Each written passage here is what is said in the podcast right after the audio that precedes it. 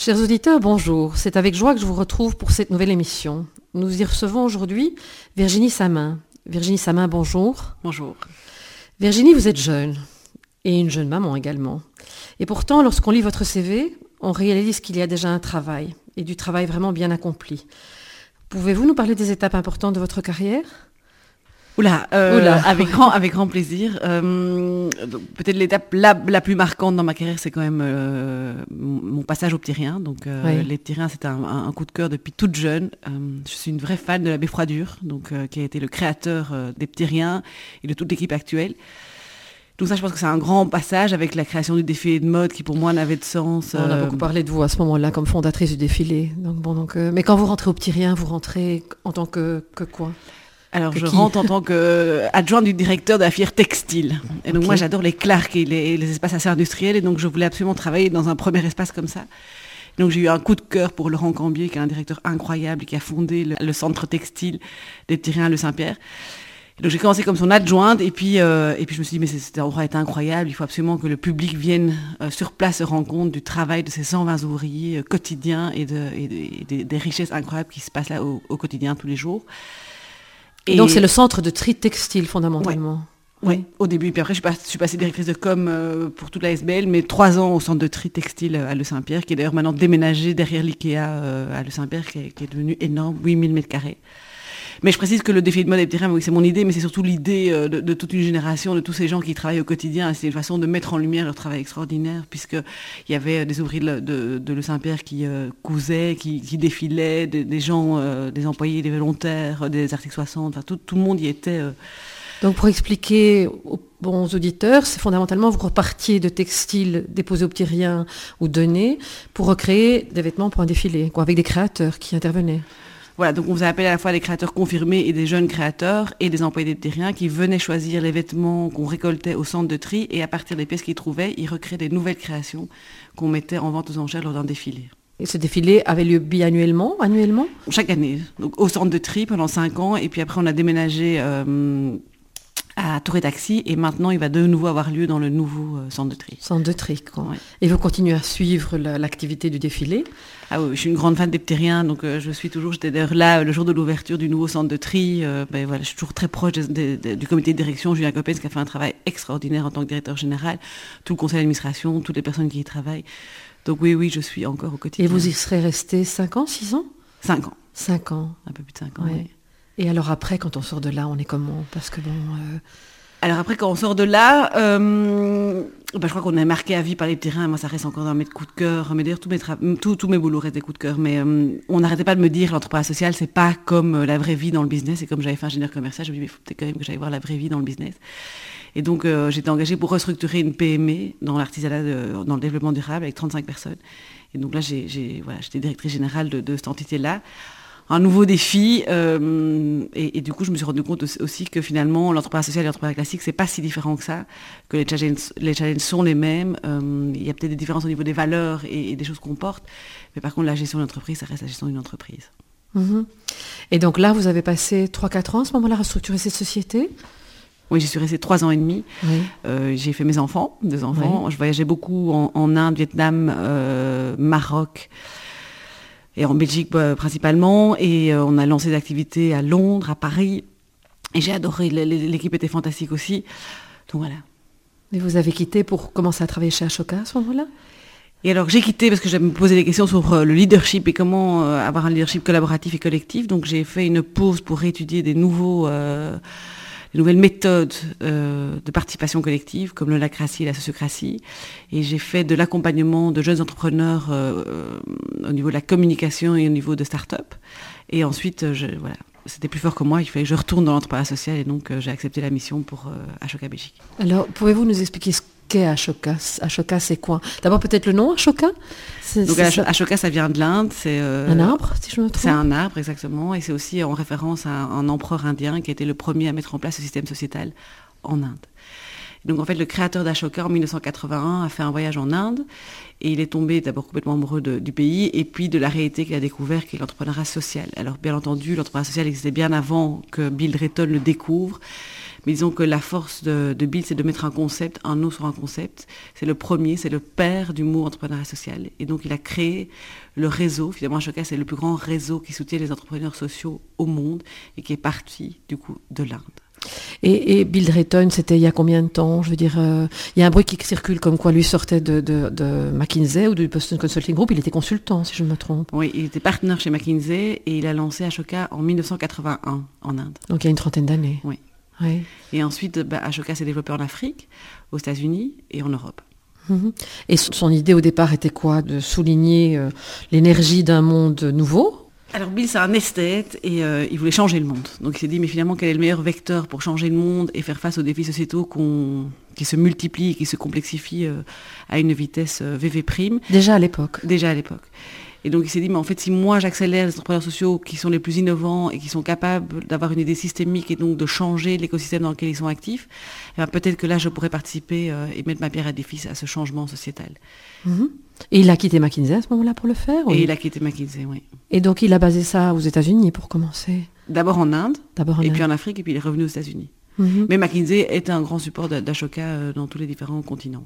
L'objectif d'Ashoka, fondamentalement alors, l'objectif d'Ashoka, c'est de soutenir les entrepreneurs sociaux qui sont les plus innovants au monde pour qu'ils accélèrent encore leur impact et puissent être dupliqués euh, autant que faire se peut.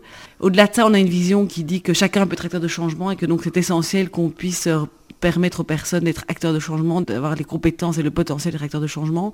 Et donc ça va se traduire dans trois axes d'action. Donc le premier action, c'est toujours euh, l'identification, la sélection et l'accompagnement. Comment se passe cette identification et cette sélection fondamentalement?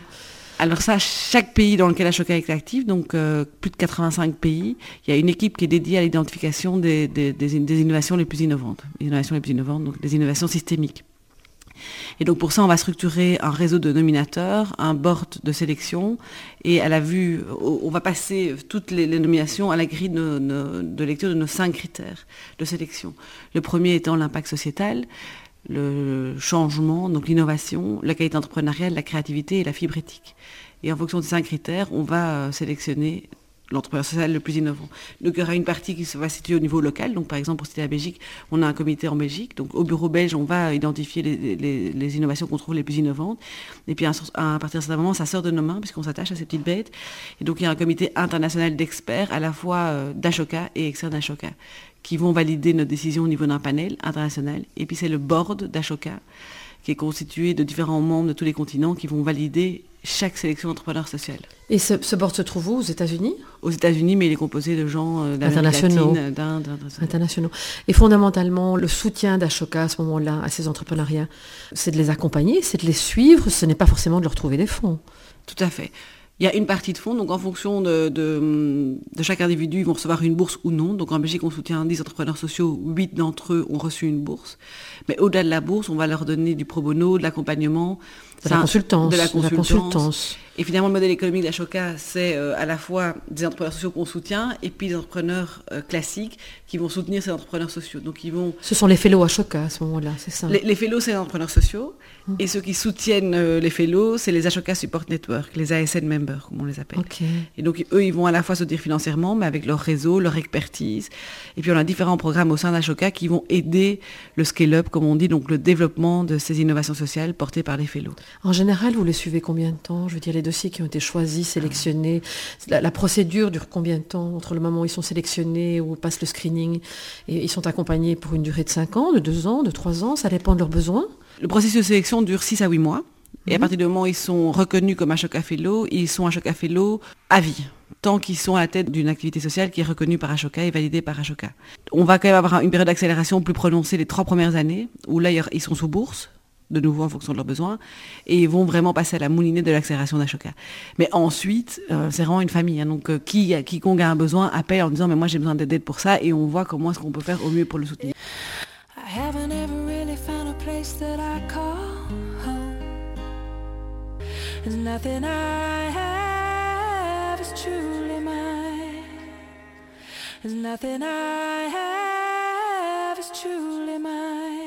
Oui, donc on était en train de discuter de la question de savoir comment vous définissiez le montant des bourses, je veux dire d'année en année.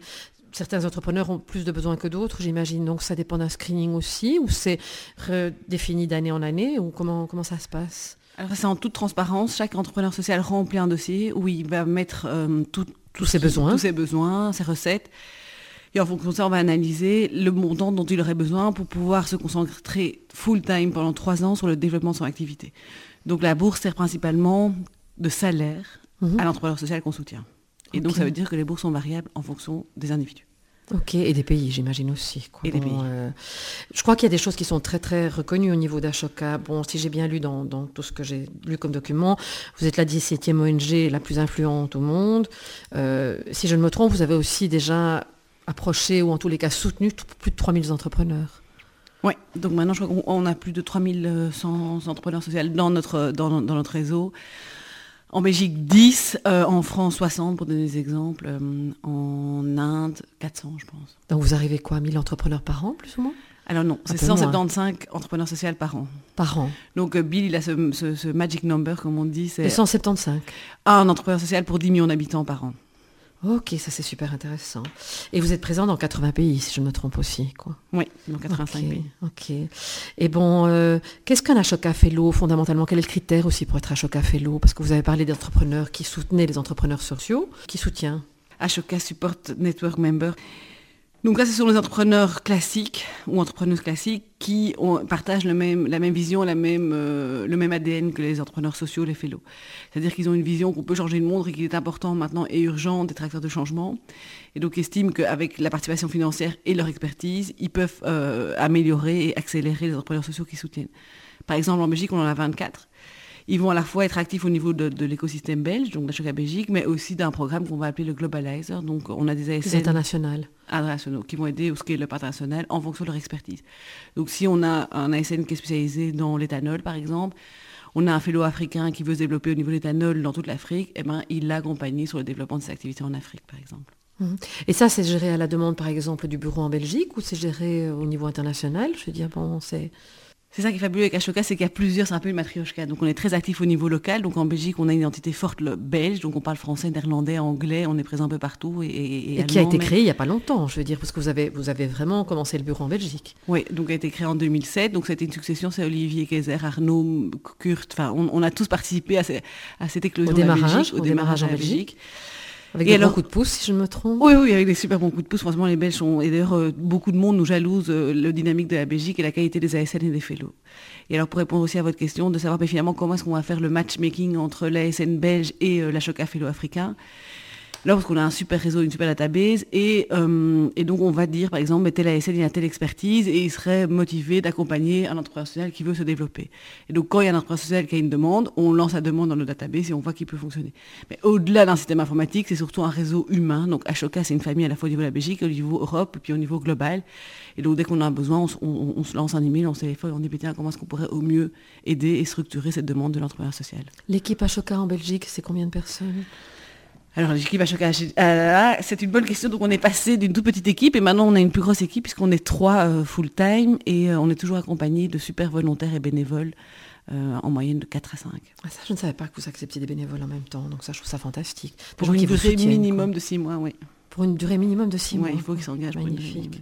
Alors, vous avez des partenaires, je dirais, il y a des sponsors en dehors, en dehors de... Parce que je veux dire, vous parlez de fonds et de bourses, mais ces bourses proviennent d'où? Donc, à la fois des ASN et aussi, on fait des partenariats mondiaux, globaux ou locaux avec des entreprises ou avec des fondations. Donc en Belgique, nous, on, soutient le, on a le soutien d'Accenture, qui est un partenaire incroyable, qui nous donne non seulement du pro bono et euh, de l'accompagnement d'expertise et d'analyse. On a McKinsey qui va faire aussi une grosse étude euh, d'études d'impact pour nos fellows. On a Beringer Ingelheim avec qui on a un partenariat global pour euh, Making More Health qui soutient deux de nos fellows. Il y a CA avec qui on a lancé une nouvelle initiative sous Fabric of Change. c'est assez tonique en Belgique. C'est hyper tonique. Je veux dire, partout, c'est vraiment... euh, on va dire que finalement, c'est un réseau d'entrepreneurs, à la fois entrepreneurs sociaux, mais dans, dans le staff Ashoka, euh, on est soumis au même screening pour, être, pour faire partie du staff que les entrepreneurs sociaux. Donc, il faut qu'on réponde à une série de critères et, la- et le critère entrepreneurial est quelque chose d'important. Mhm.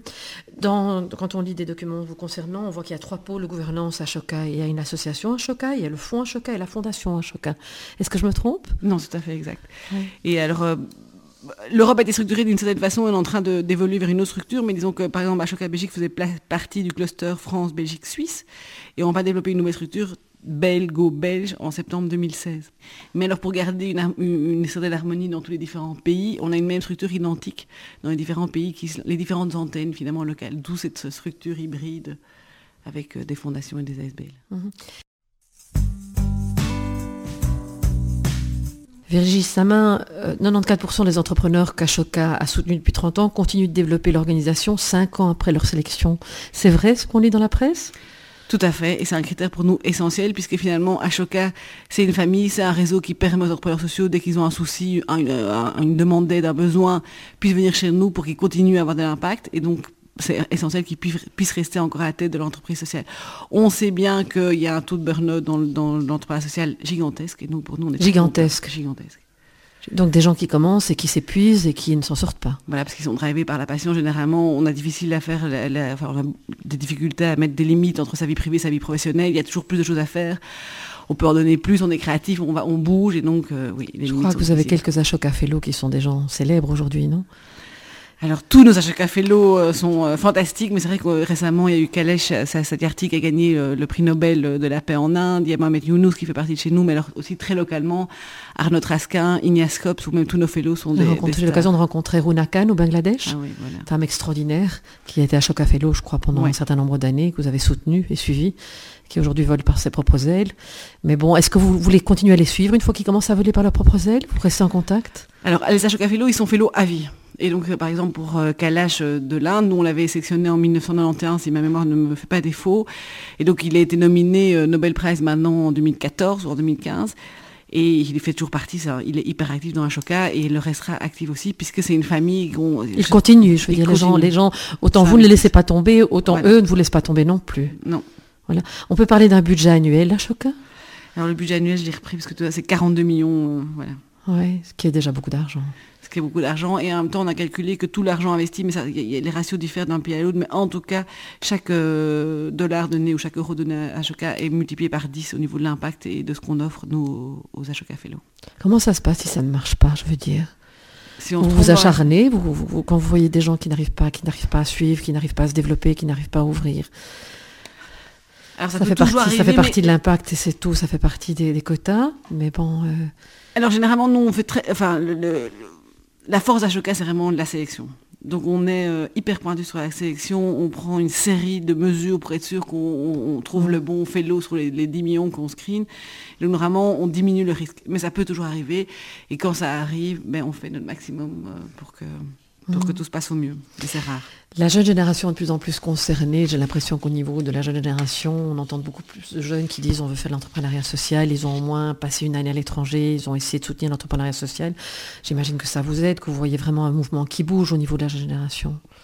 Ah oui, d'ailleurs, nous, au niveau de la Belgique, on a eu plus de 22 stagiaires et je tiens à préciser qu'ils ont fait du travail euh, incroyable. Ils se sont engagés tous pour plus de six mois. On est encore en connexion avec eux. Et ce qui est chouette aussi, c'est que c'était un tremplin pour leur carrière. Donc, ils se sont investis, euh, on peut dire plus qu'investis, euh, dans le mmh. développement d'Ashoka Belgique. Et en même temps, toute l'expertise qu'ils ont appris, parce que finalement, Ashoka, c'est un réseau, un learning réseau, comme on dit. Mmh. Donc, on va très vite. Et donc ceux qui, qui, donnent, ben, ils reçoivent beaucoup euh, rapidement. rapidement. Mmh. Virginie pour ceux qui ont l'occasion d'assister à une des premières présentations d'Ashoka Belgium, nous étions tous sidérés par la multiplicité et variété des projets que vous souteniez.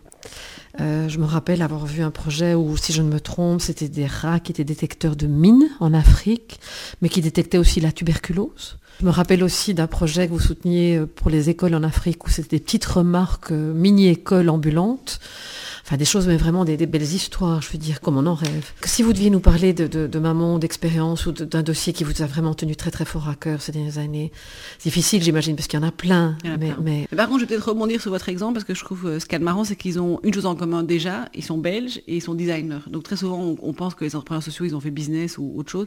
La plupart n'ont pas fait euh, des études de business et sont surtout drivés par, euh, par une passion. Une créativité aussi. Une créativité, une passion. Mais Bart Etienne, donc, qui a, créé à Popo pour déminer le Mozambique euh, et, lutter contre la tuberculose. Il était passionné de rats et c'était un designer industriel et donc il a créé cette technique comment élever les rats pour être des super démineurs.